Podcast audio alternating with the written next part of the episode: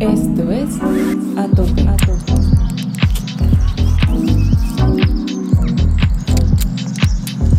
Esta escalada la hicimos como ya de tarde, al anochecer, y llegamos con una vela, y efectivamente era una cueva, y en esta cueva pudimos colgar nuestros friends, digamos como a las 12 de la noche, nos demoramos un montón porque no teníamos experiencia en petatear, no teníamos todo el equipo para petatear, entonces nos costó un montón llegar hasta esta repisa, son como a 60 metros del piso. ¿Quiénes somos? ¿Hasta dónde podemos llegar? ¿Cuál es nuestro potencial? ¿Dónde están los límites? Dale duro, dale a tope. El podcast de escalada y montaña de Ecuador para el mundo.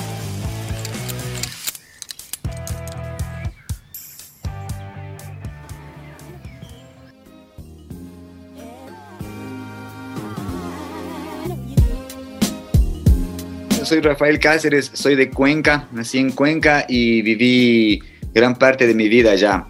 Este, inicié la escalada más o menos como desde el año 99 hasta, hasta la actualidad, en distintas etapas, en sub y bajas, ¿no? Con, con distintas motivaciones de, en, variedad de escaladas. Me defino, pucha, como una persona podría decir, súper sensible eh, a, a, a, todo, a todo el entorno, en donde esté, pucha, estoy como siempre receptivo a mirar qué es lo que está pasando e, intentar como observar bien a mi alrededor. Entonces me escribiría como una persona apasionada de la montaña y, muy sensible de, mirar los espacios, la gente y tratar de percibir todo esto de alguna manera en bien.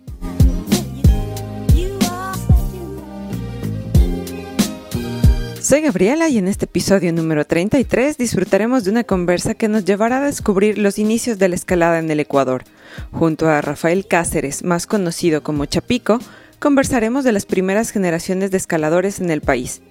¿Cómo era la escalada en ese entonces? Miraremos brevemente el presente y los retos que nos depara el futuro de este fascinante deporte de altura.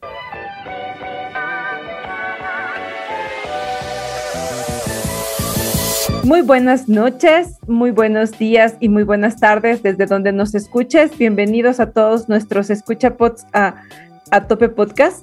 En una semana, pues, de este mes de abril estamos sentados junto a Rafael Cáceres, más conocido como Chapico. Bienvenido, Chapico. Muchas gracias, Gaby. Muchísimas gracias por la invitación. Un gusto estar aquí con ustedes. Qué lindo tenerte esta noche acá. Muchísimas gracias por aceptar conversar con nosotros. Bueno, Chapico, para ponernos un poquito en calor y para romper el hielo, quiero hacerte una pregunta que les hacemos a todos nuestros entrevistados y es, eh, dime, menciona tres cosas que llevas en tu mochila si te dijeran que estamos a pronto de entrar en un apocalipsis zombie. Hey, buena. Hijo de pucho. Así, a lo bien escalador voy a hacer. Me voy a llevar en esa mochila, digamos, estamos en un apocalipsis, voy a ponerme eh, chuta de ley, me llevo mis gatos. a donde sé que vaya voy a morir escalando, ¿ya? Eh, comida, chuta y un buen amuleto. Ay, un amuleto, Chapico. Yo me acuerdo de ti cuando nos dijiste que eso era fundamental en tus ascensos y ahora vamos a profundizar en ello. Chévere, entonces estamos muriendo escalando. Qué, bueno. Qué bien. Sí. Empecemos por las... Viste que tú empezaste en los noventas. ¿Cómo era la escalada en ese entonces? Yo estoy segura que tú estás ubicado dentro de los primeros escaladores, por lo menos aquí en el país, y quisiéramos que abordemos sobre estos inicios. ¿Qué opinas? Verás, es buenísimo porque yo no pensé que algún día iba a tener una conversación de este estilo, así como, verás, en el año 99 cuando empezamos, entonces, en realidad la escalada va, va un poquito más atrás, te cuento rapidito, eh, yo inicié en Cuenca, como te comentaba, eh, estudiaba primero teatro y hacía otras actividades que me apasionaban, el arte siempre me apasionó, hasta cuando por coincidencias de la vida conocí después de una función a Daniel Carrión, al Bagre, el conocido Bagre. Y él me invita a escalar en un muro y yo comienzo a probar y desde la primera vez que probé dije, pucha, esto está increíble, esto es lo que yo busqué. En esos inicios, cuando yo arranco justamente con el Bagre, el Juan Gabriel, que son escaladores más viejos que yo, Eh, Juan Gabriel Carrasco tiene, pucha, él, fue el, él escaló en el 85, 86 con Juan Rodríguez, el capitán, los primeros ecuatorianos en hacer el capitán, estos dos cuencanos, eh, Juan Rodríguez y Juan Gabriel Carrasco. Entonces eran como los referentes, los hermanos Montezuma también. Entonces arranqué con ellos y el contexto con ellos era, había un muro en un bar que se llamaba El Cafecito y en este muro podías escalar y toda la gente iba a este, a este muro. Eran básicamente seis, siete tablas con unos andamios, unos, unos pesos atrás para que no se viera el muro y top rope para, para escalar un yoyo ahí, ¿no? Entonces en ese tiempo era chéverísimo porque había solo este lugar y nos dedicábamos bastante a la escalada urbana porque después de iniciar aquí eh, ya todo era escalar, ¿no? Sabes, todo lo, que nosotros mirábamos era para escalar, pero como nos hacían falta los gimnasios, los muros que no habían, solo había este muro, eh, todo lo que veíamos es, ah, mira ese balcón, a ver quién se sube al balcón, no importa la casa, pero nos que escalábamos en el centro histórico al balcón, a la iglesia, quién se sube a la cabeza del, de, las estatuas. De, la escultura, sí. De los monumentos y tal, sí. Entonces, eh, eh, nosotros era quién se sube a la cabeza, quién le llegó al hombro, cosas así, ¿no? Entonces, nos divertíamos un montón en ese tiempo con la escalada eh, después del muro en hacer urbano. Entonces, teníamos por todo el Cuenca nosotros nuestros boulders y habían dos lugares en especial que era el Puente Roto, que ahí se escalaba bastante y así mismo solo poníamos un top rope arriba y podíamos escalar con la cuerda ya puesta, ¿no? Entonces teníamos como estos lugares y así se desarrollaba la escalada en esos tiempos. Y adicional a esto, yo eh, me inicié en, este, en los muros, pero también me fue bien porque me inscribí en unas competencias a nivel nacional. Entonces quedé campeón nacional en la primera y pucha, fue así increíble, me encanta esto. Y nosotros entrenábamos básicamente en las paredes de los vecinos, en los balcones, en las cosas y en este pequeño muro que había. Entonces, más o menos así arranca la, la, historia de cuando yo inicio. Y mis amigos ya tenían, por ejemplo, el papá de, del Daniel Carrión del Bagre, él ya tenía una, una cuerda de escalada. Y en ese tiempo era así como hay una cuerda y el papá había comprado para que cuando él vaya a escalar las rutas favoritas de la vida de él, pero el Bagre se robaba esta cuerda y ocupábamos, y era una, o sea, no había muchas cuerdas. Para iniciar, arrancó la escalada así como en Cuenca con ese estilo de el muro y lo que les comentaba, y, y el, el, equipo era completamente difícil conseguir, entonces todos ocupábamos el mismo par de zapatos. El Bagre decía, estos me compraron en casa y, y ahora le damos todos. Por suerte yo calzaba igual que el Pedro, el Bayre. Entonces compartíamos muchísimo el, el equipo y, yo, eh, una de las cosas era que como no habían arneses, el Bayre me regala un arnés hecho de esta cinta que es de, para los cinturones de seguridad de carros. Entonces ellos hacían doble, la reforzaban, la cosían y así eran los arneses. Entonces era como, ya habían, pero no habían dónde comprar. Entonces este era el arnés de mi papá que se había hecho. Entonces nos heredábamos un poco el equipo y, así funcionábamos en, en cuestión material. Qué hermoso, súper creativos, recursivos. Sí, sí, entonces era como chéverísimo y siempre hubo como cuenca referente de escalada en roca, entonces siempre hubieron como muchas rutas en, en roca. En ese tiempo muchas para nosotros habían 10 y decíamos somos lo mejor. Eh, tenemos 10 rutas de escalada en roca y, y, así fue como, como, se, como se fue dando un poco la, la cosa al inicio, ¿no? ¿Y cómo hacen ese salto de lo urbano a la roca? ¿Cuál, fue el, ¿Cuál fue la primera roca en la que estuviste? Ajá, en realidad el baile y ellos sí iban a roca. Yo era como que me dediqué a escalar, escalar y de ahí me fui urbano, urbano, porque era lo que podíamos hacer saliendo del colegio y, podernos juntar rápido, porque en ese tiempo era como coger un bus para irte al Cojitambo. Eso era un viaje. Entonces éramos así como no nos daba el tiempo para hacer eso. Entonces poco a poco fui probando roca y me encantó. Apenas la primera vez que fui a escalar fue en Cojitambo y no había muchas rutas. De hecho, la primera ruta que yo pruebo es un 7 a más, que se llama La Cucaracha, que es uno de los séptimos hermosos del país, y, ya estaba abierto en ese tiempo, en el 90, y, ni siquiera fue en el 99, perdón, arranqué en el 97. Ya había esta, esta ruta, y todos era así como si algún día encadena alguien esto va a ser la gloria, que, o sea, esta era la ruta como de las más duras que habían. Entonces, eh, ahí... Eh, ahí curtiéndonos, no habían como la transición. Ahorita es como que tú puedes tener una gama de escalada, desde la más fácil hasta la más difícil. En ese tiempo eran las que habían. Entonces habían, no habían muchos quintos, no había muchos sextos, sino sextos altos y, estos séptimos. Entonces arranqué allí me costó un montón, no pude pasar de los tres metros del piso y dije, chuta, esto está hermoso, voy a poder, no sé cómo, pero me encanta. Entonces sí, hubo un poco este salto de, de, esto a la roca. Y una vez que más grandes eh, fuimos creciendo y había más tiempo, entonces ya definíamos viernes, sábado y domingo, nos vamos a la roca sí o sí a dormir. Pero entonces la varita siempre estuvo alta, por eso es que escalan tan duro ustedes. Ahora, ahora entiendo todo. Sí, fueron como un poco también el legado que nos dejaron los, los amigos. Por ejemplo, una de las rutas duras que, que, se ha hecho allí está justamente la cucaracha. Si no estoy mal, fue abierto por los hermanos Alzamora, eh, principios de los 90, y eh, los hermanos Alzamora son dos hermanos de aquí de Quito. Eh, ellos abrieron esta ruta y fue como wow, y, y, ellos abrieron algunas, no solo esta, abrieron la avalancha también creo, eh, la High Chai que es súper famosa. Entonces eran estas tres rutas que ellos ya habían probado algunas escaladas fuera e hicieron su aporte en su tiempo con abriendo estas rutas. Entonces fue ellos los que pusieron la vara alta y, los que veníamos de atrás dijimos, bueno, vamos a caernos mil veces en este 7, pero hasta que, hasta que algún día me va a salir. Entonces sí, sí fue un poco alta, pero fue el, un poco el, grado que pusieron los amigos. Estos hermanos de la moda eh, Gustavo Lucero también eh, y, los compañeros que nombré anteriormente. Pero hablamos de que este tipo de escalada ya en ese entonces ya no era solo deportiva, sino tradicional, como es la cucaracha con estas fisuras, ¿correcto? Eh, la cucaracha es en realidad una ruta deportiva.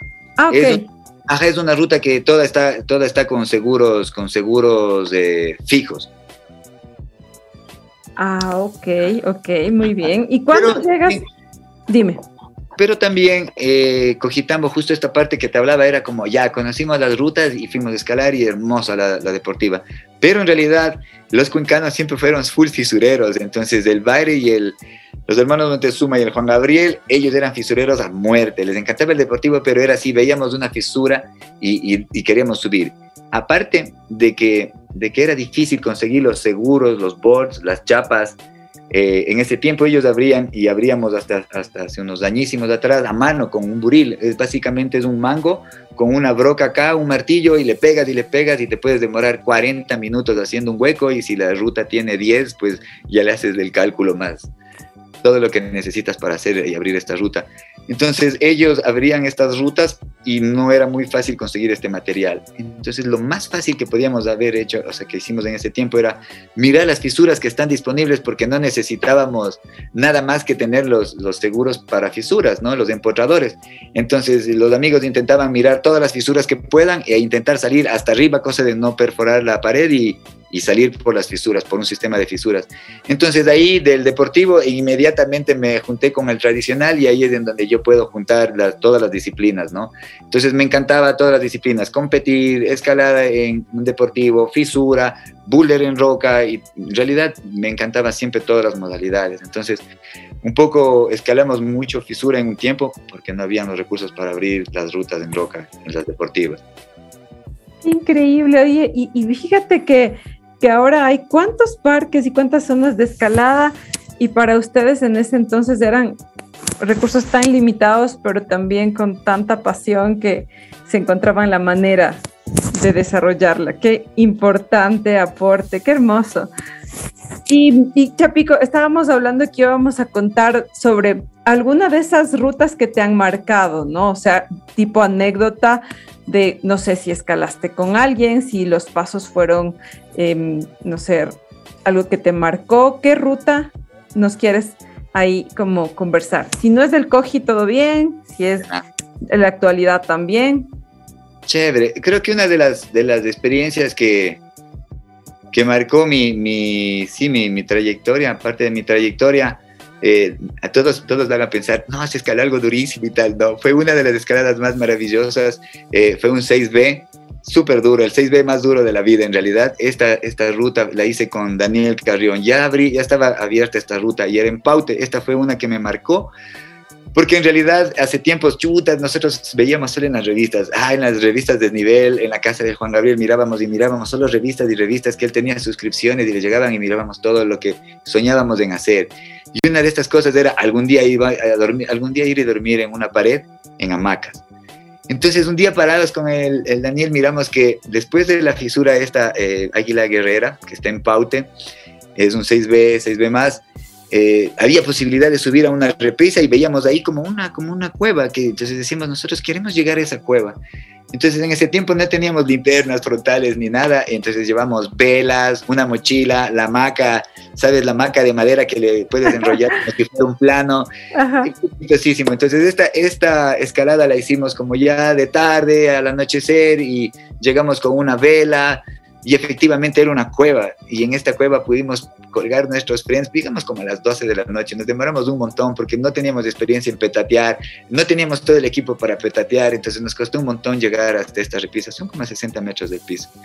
Y me marcó esta historia porque fue hermoso llegar a este, a este lugar, llegar en la noche cansados, en, ese tiempo era nuestro big wall, o sea, llegamos a 60 metros del piso, ahora sí somos los máximos escaladores, como los de las... y además vamos a dormir en hamacas. Entonces buscamos en esa noche, ¿sabes? Con velas en la cueva y pusimos estas hamacas y, fue increíble, me marcó esto porque fue parte del inicio de, de muchos sueños y ahí en esa pared, en esa noche conversamos con el padre y decíamos, algún día vamos a estar juntos en una pared, algún día vamos a escalar una pared de metros. ¿Y cuánto tendrá esto entre nosotros? Porque en ese tiempo no habían ni cuerdas de 60, habían cuerdas de 50, entonces sumábamos, decía, así más o menos como estamos a 60 metros del piso y de decíamos, imagínate si se siente esto, ¿cómo será mil? ¿Cómo será el capitán? Entonces esto nos marcó muchísimo porque para mí fue como mi pequeño Yosemite Paute y esto marcó las, las, experiencias de mi vida y al final esta misma ruta la hacíamos después tantas veces y después buscamos otras, otras, otras rutas por donde llegar a esta cueva y después íbamos todos los fines de semana al Big Wall. Nosotros decíamos, vamos a dormir al Big Wall. Entonces era todos los días llegar, escalar todo el día en Paute y al final subirte con las mochilas, dormir arriba con tu sleeping, comer y al siguiente día rapelar y seguir escalando. Y así nos pasamos la vida, pero esa de allí fue una de las que marcó la, sí, para mí una escalada muy bonita y, cambió la vida ahí en muchos aspectos. Qué mágico, qué mágico, wow.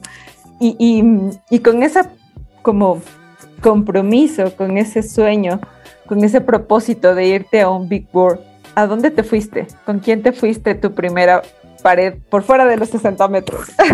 Buenazo, buenazo. Eh, hubieron asimismo dos escaladas que, que marcaron dos, les voy a contar dos escaladas de las paredes eh, que hicimos. Entonces, la, la, una fue en el potrero chico, que decidimos irnos a un big wall, después de haber entrenado en Paute tantas veces de esos 60 metros, yo me sentía listo con mis amigos para ir. Entonces hicimos un viaje al potrero chico, Juan Gabriel Carrasco, Macarena Sánchez, una compañera de Chile, eh, Gustavo Lucero, Pablo Puruncajas y yo, cinco, cuatro ecuatorianos y una chilena.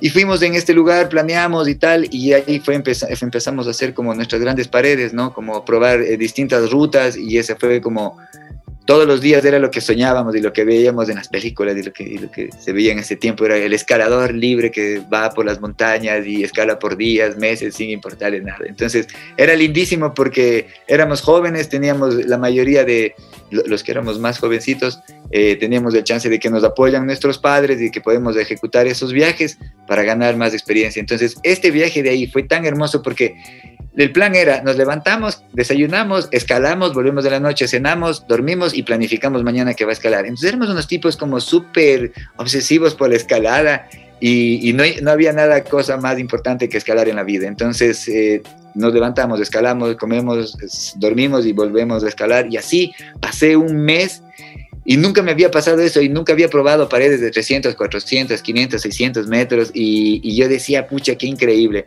Y escalábamos todas. Entonces en los días duros y probábamos rutas duras y queríamos probar. En ese tiempo no teníamos octavos, entonces vamos a probar un octavo y nos caímos en la segunda chapa, uy, está durísimo, ¿cómo será más arriba? Y bueno, vamos a probar otro, uy, está durísimo, no nos va a salir. Y así probamos muchos, nunca encadenamos ninguno porque no teníamos en ese tiempo la, como el poder para la, la potencia para resolver estos problemas, pero eh, escalábamos muchos séptimos y, estábamos siempre cansados. Entonces, mañana qué hacemos? Hagamos un big wall facilito. Entonces hacemos una pared de quintos y de sextos, pero era todos los días escalar. Los días que escalábamos potente y los días que descansábamos era un descanso activo y en realidad hacíamos así muchas paredes. Entonces, fue lindísima experiencia y yo me acuerdo que esto marcó porque yo dije, yo quiero hacer esto de por vida, ¿sabes? Y quiero coger mi mochila y, y, hacer esto, nada más. Y no importa lo que tenga que hacer para llegar a hacer esto, pero solo quiero eh, mantenerme haciendo eh, escalada. Entonces, cuando, cuando nos íbamos a regresar de México, me acuerdo que veníamos en una camioneta, Gustavo Lucero y yo llorando, mirando el potrero chico, nos íbamos y, decían, y decíamos, ¿cómo nos vamos a ir a Ecuador sin Ecuador? No, esto es un big de verdad. en realidad, claro, era eh, siempre Cuenca, Ecuador tiene unos escenarios pequeños, pero son los que necesitamos para hacer los grandes proyectos y los que nos han llevado a cumplir esos, esos grandes sueños. Entonces, en ese momento, eh, chuta, despreciamos y, ya yo solo pensaba en Pauta y decía, la cueva en realidad es fea. Estas grandes paredes son hermosas y son calitas y hay huecos y hay tufas y hay cuevas y a mí me encantan las cuevas y, la escalada en extraplomo. Entonces yo veía todo eso y decía, pucha, es que Ecuador no es así. Pero regresábamos llorando y claro, volvimos al terreno, de, al punto de origen que fue Ecuador muy motivadísimos y me acuerdo que como no conseguíamos equipo hicimos una, una vaca allá para conseguir plata. Entre todos los que nos fuimos reunimos dinero y compramos bols y chapas. Y regresamos como, no sé, con 100 chapas y éramos los hombres más felices de la vida porque regresamos con un cargamento de chapas para abrir cuatro rutas. sí, era increíble. Entonces ese fue uno de los que me marcó que eso, todo, toda esta escalada que les cuento en el Potrero Chico es escalada en, en, deportivo, básicamente, con seguros que ya están en la pared. Y otra que, que hice, la primera, el primer bigual, que fue la Esfinge con David Silva. Eh, este también, con este loco, soñábamos en lo mismo, en salir y fuimos como siempre fui yo rotando acordadas. Siempre escalé con todos mis amigos, pero siempre estaba buscando con escalar con, con más amigos y más amigos. Por eso nunca me he quedado como con una acordada, sino siempre he estado con una gama grande de amigos para escalar. Diversificando la acordada siempre. Y entonces David fue una, una de estas etapas, escalé con David Silva en la Esfinge, fue una experiencia increíble porque chuta, nos pasaron muchas cosas para llegar ahí, llegamos fuera de temporada, llegamos en agosto, se burlaban los peruanos, nos decían, chuta, ustedes llegaron, no sabemos si abrir la temporada de invierno o cerrar la buena. Y entonces, y nosotros decíamos, chuta, qué loco, pero en realidad eh, íbamos con muchas intenciones de escalar eh, bastante. En la Esfinge queríamos hacer la Cruz del Sur en ese tiempo, pero como llegamos fuera de temporada, pudimos calentar en la normal y de ahí nevó y nunca más pudimos escalar. Entonces estuvimos mucho tiempo entrenando, trabajando para poder llegar a esta expedición y fue súper divertida porque la pudimos hacer, me acuerdo que en ese tiempo la hicimos en 13 horas y media toda la, toda la ruta. Y estábamos re contentos porque no pensábamos que iba a ser un buen tiempo, de hecho íbamos listos para quedarnos a dormir en la pared, un bivac, íbamos ligeritos. Y, fue increíble, estas, estas dos escaladas como las primeras de Big Wall fueron las que, las que marcaron de aquí el, el, punto para, para la partida. Y este, y este como, estas como complicaciones, por así decirlo, que encontraste sobre el clima y el tema de, de estar ya armado el viaje allá, ¿qué te llevó a, a, desarrollar? Porque viste que a la larga siempre la escalada te presenta la idea de resolver problemas, tú mismo lo dijiste, de resolver situaciones. ¿Cómo lo resolvieron? ¿Qué hicieron? Porque sé que tú también estás en la parte alpina, en el montañismo, de hecho. Entonces, cuéntame ahí un poquito. En realidad, en este viaje, yo como nosotros, yo siempre digo, la vida es increíble y siempre las cosas se dan por algo, ¿no? Y nosotros salimos súper tristes de ahí. Escalamos de eso y decíamos, nosotros veníamos por la gran mítica ruta 7B, que era la Cruz del Sur, 7C, se decía en ese tiempo, y nosotros, imagínate, de multilargos. Entonces veníamos remotivados a querer hacer esa escalada y solo pudimos hacer la normal de calentada, porque nosotros queríamos medirnos cuánto tiempo hacemos en esa ruta de dificultad y de ahí calcular la otra. Y nos fuimos de allí. Pero fue increíble porque fuimos a otra quebrada, fuimos a la quebrada de Parón y yo en ese tiempo había llevado chapas, bols, eh, David también, un buril y un martillo para poder abrir rutas en otro país. Entonces fuimos a esta quebrada de Parón y comenzamos a abrir rutas eh, por días. Entonces unos par fideos, un queso, sal, cocineta y estábamos felices de ahí martillando y martillando en este granito duro allí en Parón y fue buenísimo porque eso nos hizo reinventar allí. Ahora qué hacemos, pucha, abrir unas rutas y nunca me imaginé abrir rutas en ese tiempo en Perú. Entonces estábamos como abriendo unos sextos, un par de séptimos y en eso conocimos a gente de la Escuela de Guías de Montaña de Perú dijeron como estos tipos que están haciendo acá y no, somos de Ecuador, él es conmigo de Colombia, estamos abriendo una ruta, están abriendo una ruta, entonces nos abrieron las puertas, nos prestaron un taladro, me dijeron cómo van a abrir con buril, nos prestaron chapas y nos abrieron las puertas para que ellos, ellos decían, esto es un aporte que están ustedes haciendo, no mucha gente viene a abrir rutas, eh, ahorita en Roca, aquí en Parón, y, y tengan. Y entonces nos mandaron a traer de Guarras un taladro y nosotros no podíamos creer, porque nosotros estábamos como intentando alargar y haciendo malabares con la economía, con la comida, para podernos quedar más en la montaña.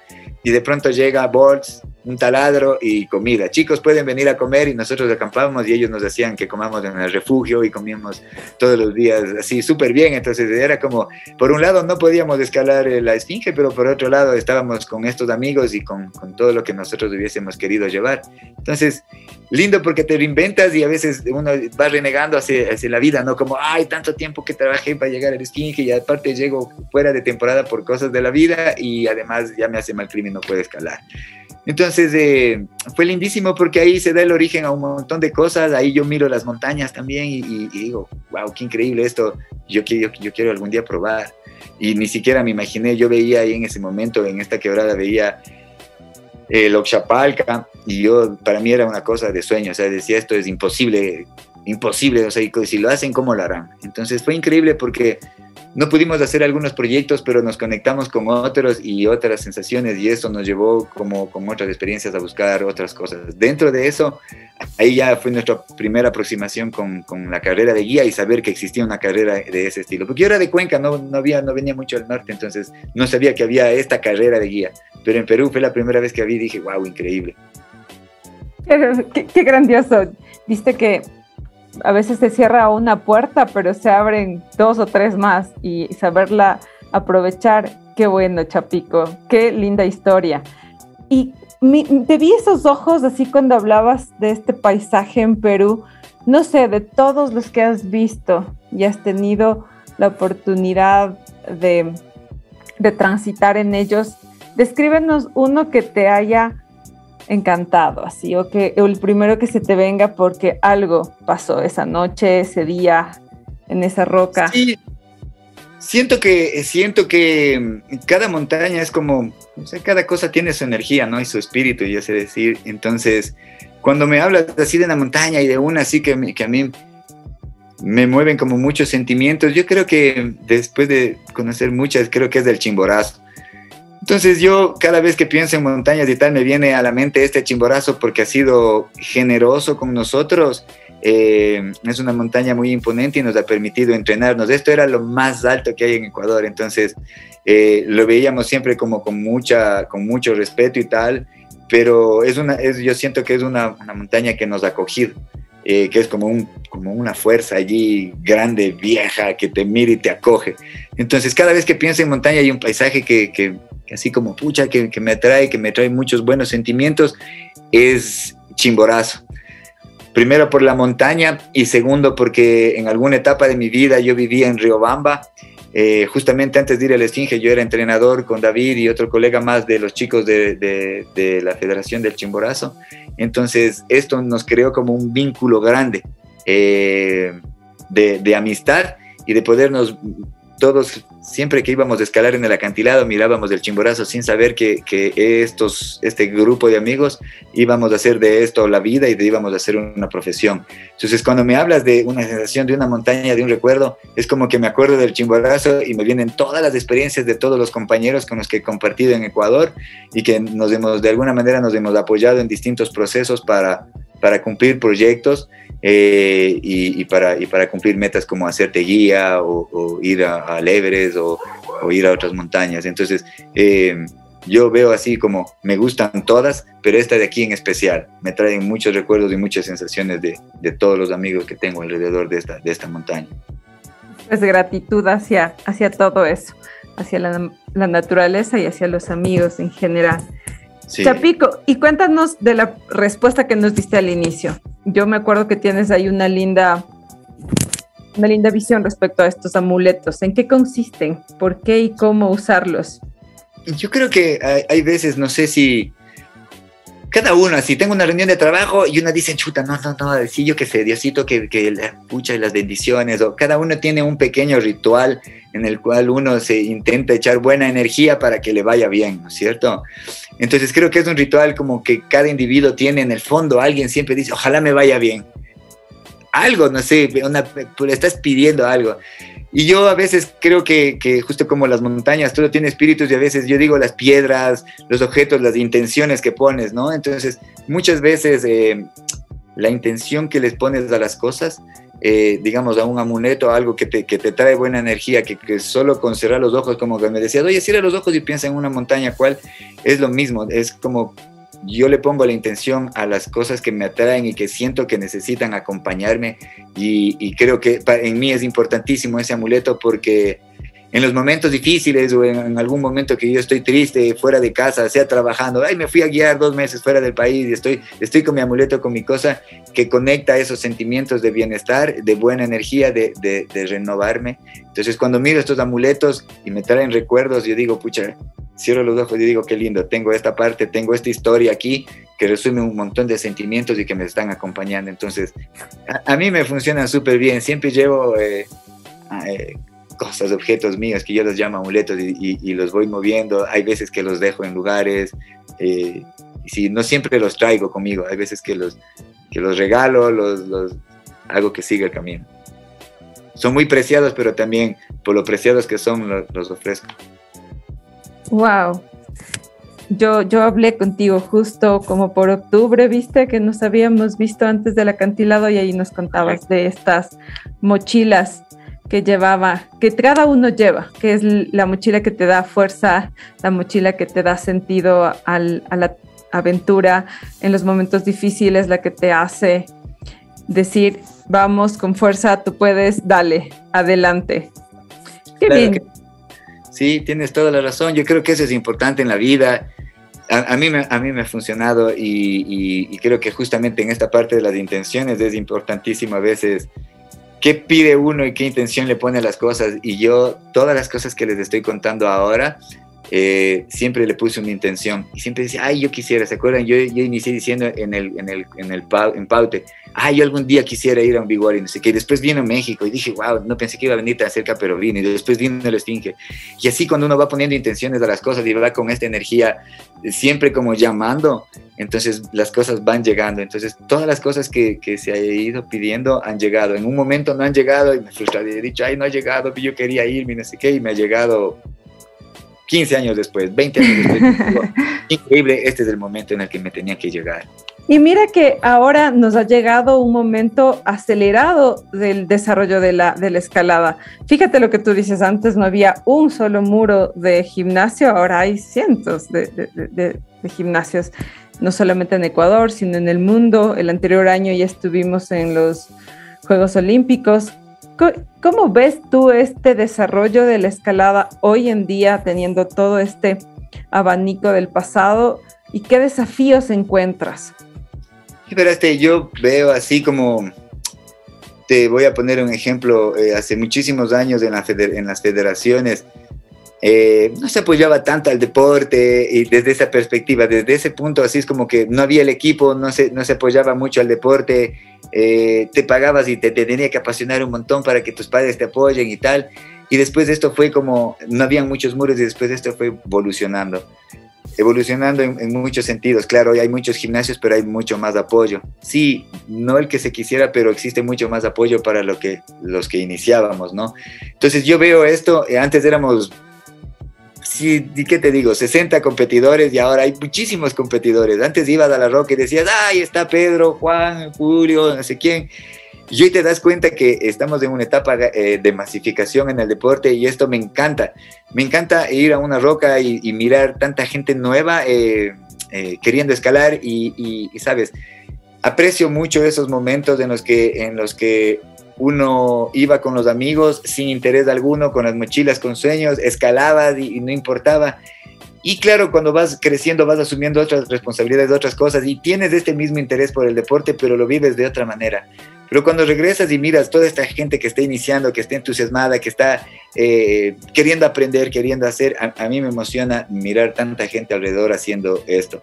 Y también una gran parte de la escalada ha evolucionado un montón y ahora tienes justamente los competidores súper fuertes. Eh, a mí me sabe poner, me sé poner súper emotivo cuando miro las competencias y miro a nuestros, a nuestros deportistas, a nuestros escaladores fuera del país, eh, trayendo medallas y más allá de la medalla, es como antes para nosotros soñar ir a un mundial era casi, casi así. Si sueñas, le pides a la vida y así, si te da suerte, buenísima.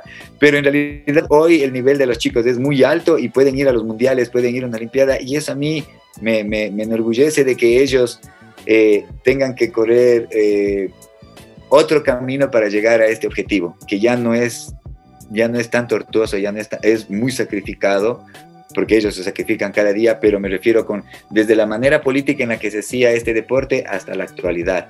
Entonces me da alegría de poder mirar muchos muros eh, que son de las federaciones, que se puede acceder a través de una federación, y también muchos muros privados. Antes aquí, por ejemplo, en Cuenca había el muro de Gustavo, del Juan Gabriel y después del mío. Y los tres era así, pobre de nosotros, porque todo el mundo que quería escalar llegaba a nuestras casas. Entonces, de mirar estos boulder caseros a todo el desarrollo de escalada ahora, me parece increíble. Y lo que veo un poco a futuro, eh, lo positivo es que tenemos mucha gente eh, saliendo, viviendo una experiencia, y más allá de que, de que escalen, sean escaladores o se hagan guías o, o hagan rutas durísimas en el mundo, creo que la montaña, la escalada y el juntarte con amigos, el socializar con amigos en estos espacios, te traen experiencias muy buenas y también te trae, te conecta con otras cosas en la vida que no esperas, ¿no? Que, que, te traen otros mensajes para conectar más cosas en la vida y eso es importantísimo. Eh, más allá de esto, yo que de la masificación, eh, una de las cosas que yo veo de aquí adelante es justamente después de la masificación viene como la parte de formación. Creo que es importantísimo eh, todos los escaladores amateur y todos los, sí, todas las personas que vamos iniciando, hacerlo de una manera correcta porque eh, por la falta de, información o tal vez de usar mal el equipo, eh, pueden haber accidentes. Entonces yo veo un compromiso súper grande, una etapa linda en la que estamos ahora en Ecuador, en el montañismo, en la, en la manera de probar y, y en la escalada, pero también yo veo como el futuro de esto, esto es conectar la información para que sea asequible para todo el mundo y que todo el mundo pueda escalar con responsabilidad y que este deporte lo podamos hacer sin tener que perder ningún amigo en la montaña, sino que podamos mantenernos haciendo este deporte responsablemente. Entonces, veo una evolución súper grande, estamos en un punto importante y un llamado a la comunidad es informarse bien para poder hacer este deporte de una manera segura, informándonos bien. Qué buen mensaje, ese es básicamente, creo yo, que el, punto de partida de aquí a las siguientes generaciones. Como tú mencionas, ahora tenemos una facilidad de desarrollar el deporte, pero no por eso debemos recurrir a un video en YouTube. Viste que absurdamente aprendes a hacer maniobras o estaciones en YouTube y eso es completamente irresponsable. Em, lo ideal, como tú bien mencionas, es dejarnos acompañar con todos estos eh, pues amigos que están aquí. Justo por eso estamos invitando a personalidades de la escalada que nos abren las puertas momento a momento. Yo he tenido el gusto de estar junto a ti, junto a Edgar, junto a Juan Gabriel y todo el tiempo dispuestos a transmitir la información que tienen.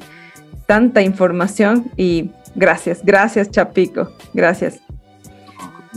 Y también mirar este, esta, esta clase de información muchas veces la gente piensa es una bola mágica, no, es una cosa súper sencilla. La escalada es, el, manejo en sí del material es súper sencillo, pero involucra muchas cosas. Entonces, no tengan miedo a, a, tomar un taller o, o, a informarse o pensar que esto es dificilísimo y que no, no es súper es súper fácil, solo necesitas un tiempo, disponer unos minutos a, a la semana y, y poder informarte bien para poder hacer esto de una buena manera. Pero eso, ya Pico, me encantaría que nos dejes con un material con base, no sé si científica o con base fundamentada, algún libro que nos quieras recomendar, que nos dejes también una canción con la que tú te das algunos pegues y también para finalizar que nos recomiendes al siguiente nominado o nominada para este pues podcast. Híjole, el libro, me... Ay, sí me fregaste, ¿sabes? Porque en realidad eh, creo que lo mejor que podemos es buscar información y es un llamado buenísimo para que eh, un libro es un muy buen recurso, pero creo que si queremos buscar recursos de escalada y tal, en donde vas a aprender muy bien, yo les recomendaría a las personas ir a un club de escalada, buscar un club de escalada en donde estén gente, eh, tenemos mucha trayectoria en el país, montañistas súper grandes en el país, eh, gente con mucha trayectoria en el club, en los clubs y creo que ese era el punto de partida que antes teníamos todos. ¿Y a dónde vas a los Boy Scouts para aprender nudo? ¿A dónde vas a ir a la federación para aprender escalada? ¿A dónde vas? No, yo voy a ser montañista, me voy a un club. Entonces creo que es una responsabilidad súper grande. Les recomendaría un libro para, para, aprender y tal, pero en realidad yo les recomendaría asistan a un club, vayan a, lugares en donde puedan recoger información y allí sí van a poder complementarse con los libros que, que, necesiten respecto a esto, cosa de la seguridad. Siguiente nominado o nominada, ¿a quién te gustaría que invitemos? Chuta, yo te, yo haría o nominaría, sabes, a me parece una persona así como importante en el medio de escalada, puede ser Cristian Moreno, el viejo rapper, famoso rapper. Él es una persona que les va a poder contar un poco más de la escalada, él, arranca por ahí también y es una, es una persona que les va a poder aportar un montón de historias y, y eso, yo creo. Hermoso, entonces ya nos vemos con el rapper en un siguiente episodio. Muchísimas gracias, Chapico. Ha sido fabuloso conversar contigo, súper enriquecedor, motivador, inspirador, ilustrándonos con tanta historia de la escalada. Mucha gratitud y buena onda para, para ti, para todos los proyectos. Pronto nos debemos ver ya para conversar de proyectos de montaña entonces. Vale, súper, Magabi. Muchísimas gracias. Te mando un fuerte abrazo y gracias a todos por su tiempo. Gracias a todos nuestros escuchapods, gracias a todas las marcas y gente que hacen posible este podcast y nos vemos en el siguiente episodio. Hasta luego.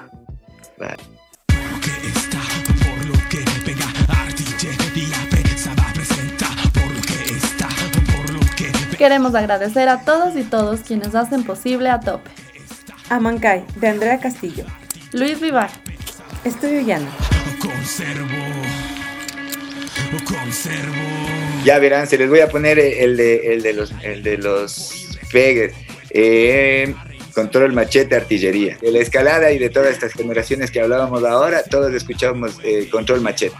Era así como control machete, pum para escalar y podíamos hacer muchas competencias, muchas horas de escalada en cassette, del lado A y B. En mí, como yo creo, ejemplo, son mis ojos, son mis puños, puros cabrones. Hay fuerza, hay mente